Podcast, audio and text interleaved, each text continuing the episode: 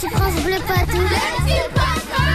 Les petits pois de vin. Et Eh oui, c'est le moment où les enfants s'expriment chaque matin sur l'antenne de France Bleu. Ils répondent à nos questions et, et on parle d'expression ce matin. Dites-moi les enfants, ça veut dire quoi avoir la grosse tête J'ai deux trucs à dire. La première chose, c'est que quelqu'un, par exemple, qui a une grosse tête comme euh, un éléphant. Et euh, le deuxième truc, c'est que quelqu'un qui est bête. Quelqu'un qui a la grosse tête, c'est quelqu'un qui a beaucoup de confiance, qui prend la confiance. On peut aussi croire que c'est genre prendre la grosse tête, genre t'as une grosse tête euh, comme une pastèque. Ça peut surtout énerver des personnes.